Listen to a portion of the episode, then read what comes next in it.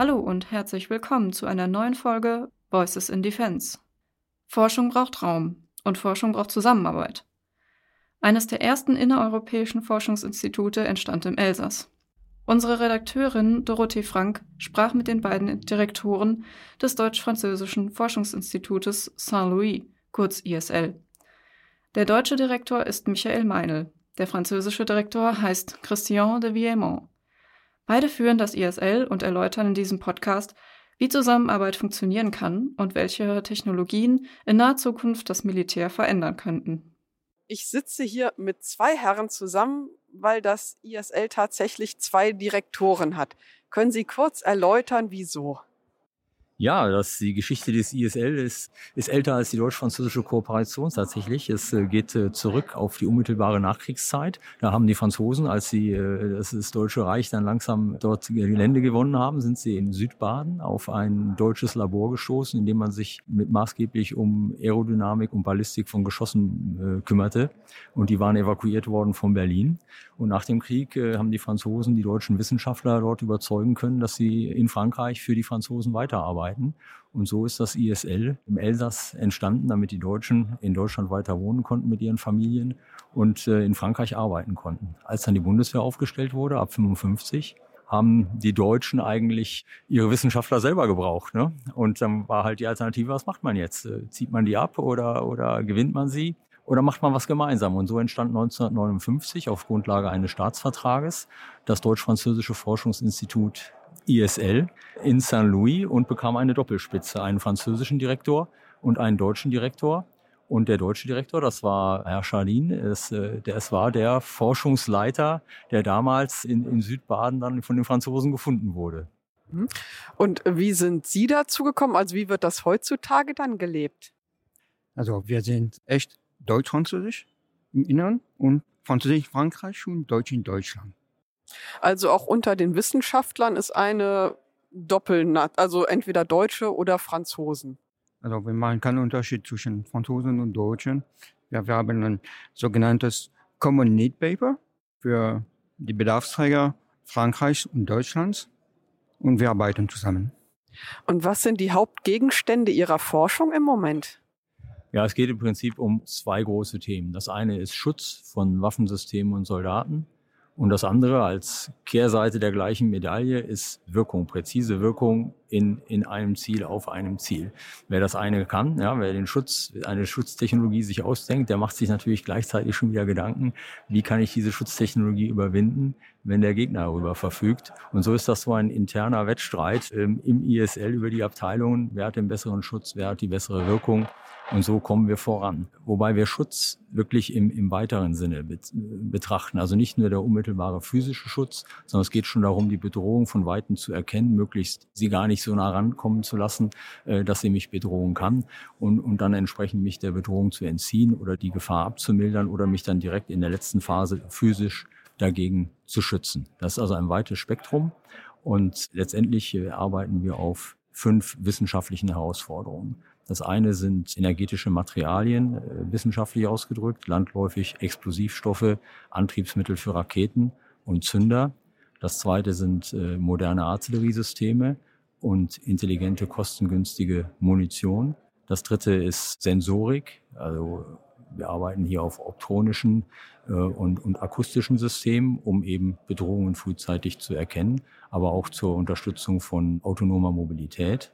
Wir arbeiten an direkt an Schutz, wie schon gesagt, Schutz gegen kinetische Bedrohung, Schutz gegen Blast, also die Schockwelle einer Explosion und Schutz gegen die Laserbedrohung. Und ähm, wir arbeiten an Komponenten für das, was wir heutzutage äh, als Soldatensysteme bezeichnen, also der Schutz des Soldaten, aber auch Komponenten wie Gehörschutz, äh, Schutzwesten, Schutz des Soldaten gegen Blast und Helmkonzepte, äh, sowas machen wir. Ja, das sind die fünf großen Aufgabengebiete. Und wie viele Wissenschaftler sind bei Ihnen dann für diese Projekte beschäftigt? Das ISL hat insgesamt 400 Mitarbeiter und davon sind äh, 220 Wissenschaftler, Ingenieure und äh, unser besonderes Kleinod sind äh, ungefähr 40 Doktoranden, die wir in Zusammenarbeit mit äh, Universitäten in Deutschland, Frankreich, ganz Europa, teilweise sogar weltweit bei uns arbeiten lassen.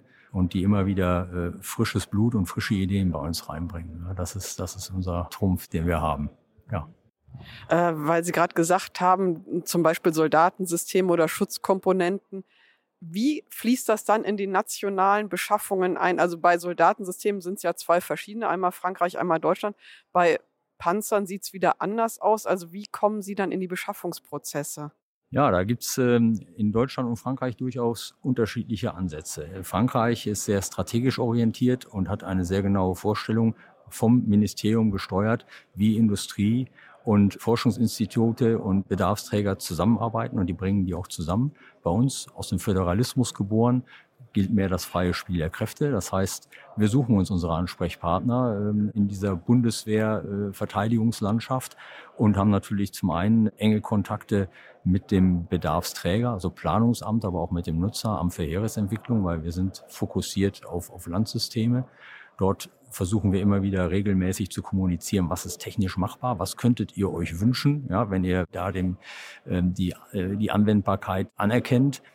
Und auf der anderen Seite haben wir natürlich über das BAM BW, aber auch direkt mit der Industrie Kontakte, wo wir unsere Innovationen eben auch anpreisen und, und sagen, Mensch, wenn der Bedarfsträger so eine Forderung stellt, das wäre eine mögliche Lösung. Die muss man eben dann nur noch industrialisieren. Ja. Wir haben ja nur Bausteine, wir haben selten Komplettlösungen. Wir haben Bausteine, die man irgendwo integrieren muss in industrialisierte Projekte. Also es sind Demonstratoren äh, und dann hören wir auf. Ne? Wir müssen die Forschung wirklich von der Endentwicklung da sauber trennen. Und würden Sie auch sagen, dass das in Frankreich ein bisschen enger zusammenspielt oder einfacher einfach? Also wir, wir arbeiten mit, mit der französischen Industrie, mit der deutschen Industrie wie, wie, wie gesagt, also wir wären auf ähm, Terrell 6, 7 auf, also Innovationen und dann ist, ist die Industrie. Hm? Und die äh, französische Industrie und die äh, deutsche Rüstungsindustrie sind äh, manchmal in starken Konkurrenz.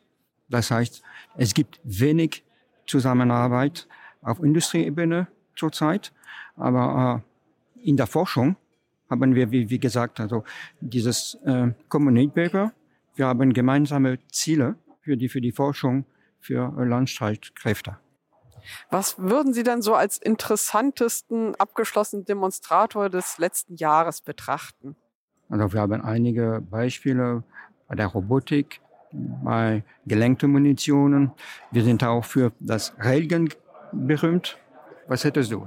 Ich würde äh, als ganz praktisches Beispiel gar nicht militärisch, äh, wenn Sie in den nächsten Tagen und Wochen die Ariane 6 Rakete aufsteigen sehen, dann die Zünder, die die Stufen vom Mutterschiff trennen und überhaupt der ganze Start. Das läuft mit Zündern, die am ISL entwickelt wurden. Die sind, das sind Hochsicherheitszünder, die, die laserbasiert sind und vollkommen endlich sind gegen Hitze, elektromagnetische Störungen, Gewitter und so weiter. Das ist eine, eine Innovation, die wirklich ISL Insight in den Weltraum geht. Ich hätte aber auch äh, optische, optronische äh, Systeme. Das ist fast marktreif.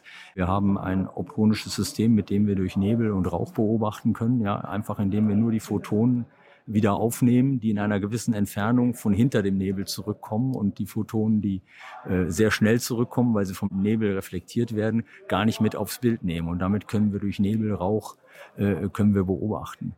Wir haben einen Sprechsatz mit sehr äh, leistungsfähigem akustischen Schutz ausgestattet. Der verzichtet auch auf ein Mikrofon, was außen am Mund ist und damit auch die ganzen Außengeräusche mit aufnimmt, sondern der Schall wird am Ohr, am Innenohr abgenommen und wird durch äh, künstliche Intelligenz aufbereitet, sodass ich, wenn ich mit Ihnen über dieses Funksystem sprechen würde, würde ich auch ihre Stimme erkennen. Ich würde nicht äh, den Eindruck haben, mit einer Roboterstimme zu sprechen. Und dieser Gehörschutz hat, hat noch viel mehr Funktionen bis hin zu, dass er seine Dichtigkeit selber überprüft und Signal gibt, wenn er nicht richtig sitzt. Also das ist wirklich was, ein Schritt für die Gesundheit der Soldaten.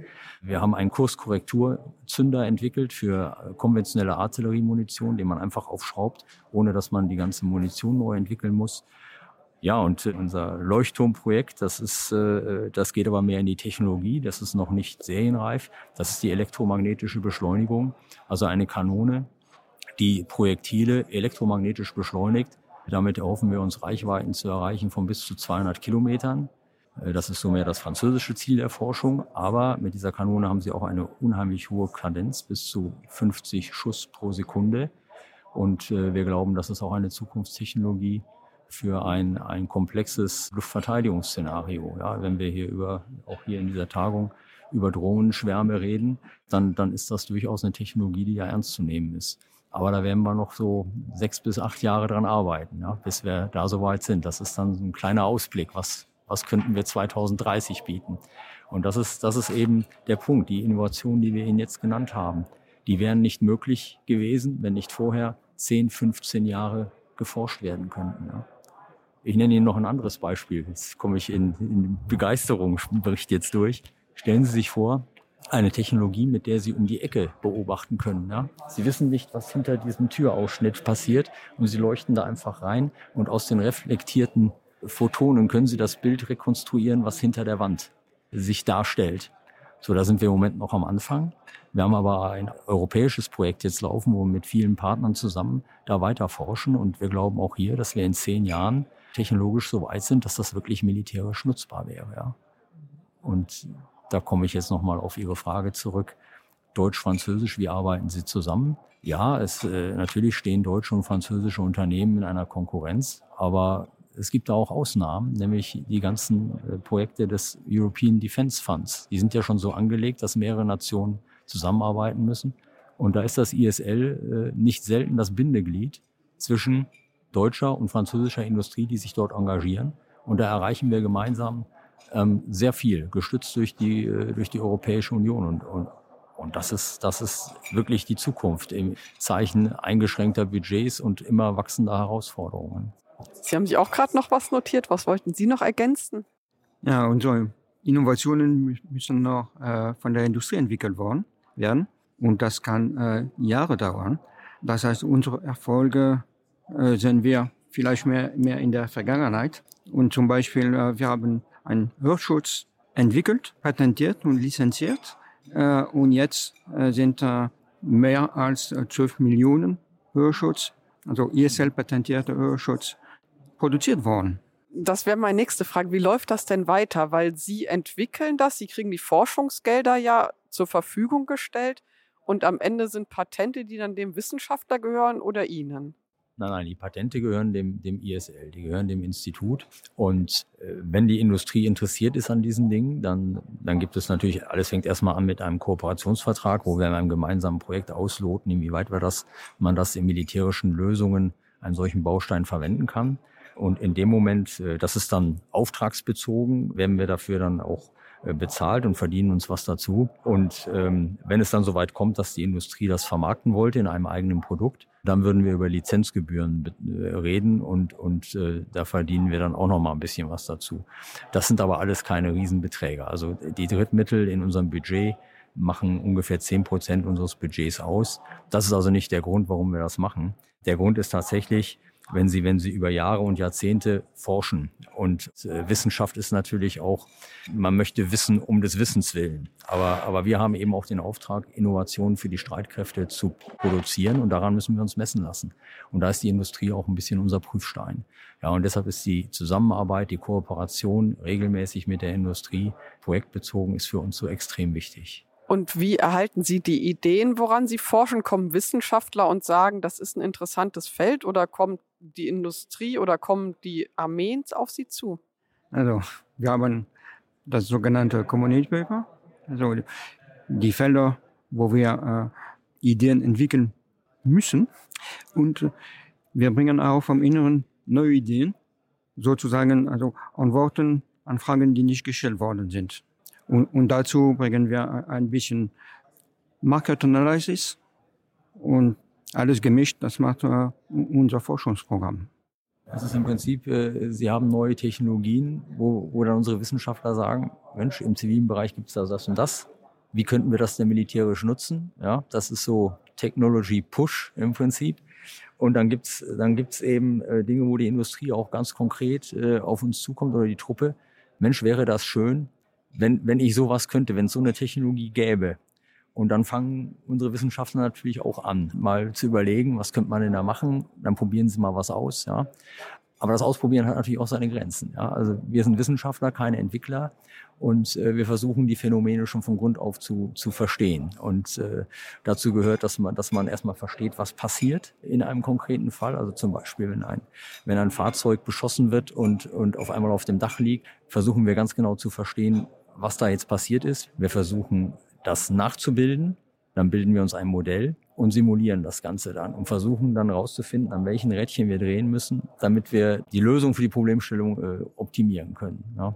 Und, und das ist Wissenschaft, das kann wirklich dann äh, Jahre dauern. Jahre dauern, ohne dass da was Sichtbares bei rauskommt. Aber irgendwann nach acht, neun Jahren platzt der Knoten und dann haben wir auf einmal was. Ja. Und das ist auch gut, dass wir da sehr große Freiheiten haben und auch die Erkenntnis, dass etwas nicht geht, ist eine Erkenntnis. Das ist kein Misserfolg. Es ist ein Erfolg, weil man sich dann sagt, gut, es war aller Mühen wert, aber wir wissen jetzt definitiv, so geht's nicht. Ja, das ist äh, eine gute Erkenntnis, die ich auch gerne meinen Zuhörern mitgebe. Und damit danke ich Ihnen auch für dieses Gespräch. Danke sehr. Danke, danke Ihnen. Das war's für heute. Vielen Dank fürs Zuhören und machen Sie es gut. Bis zum nächsten Mal.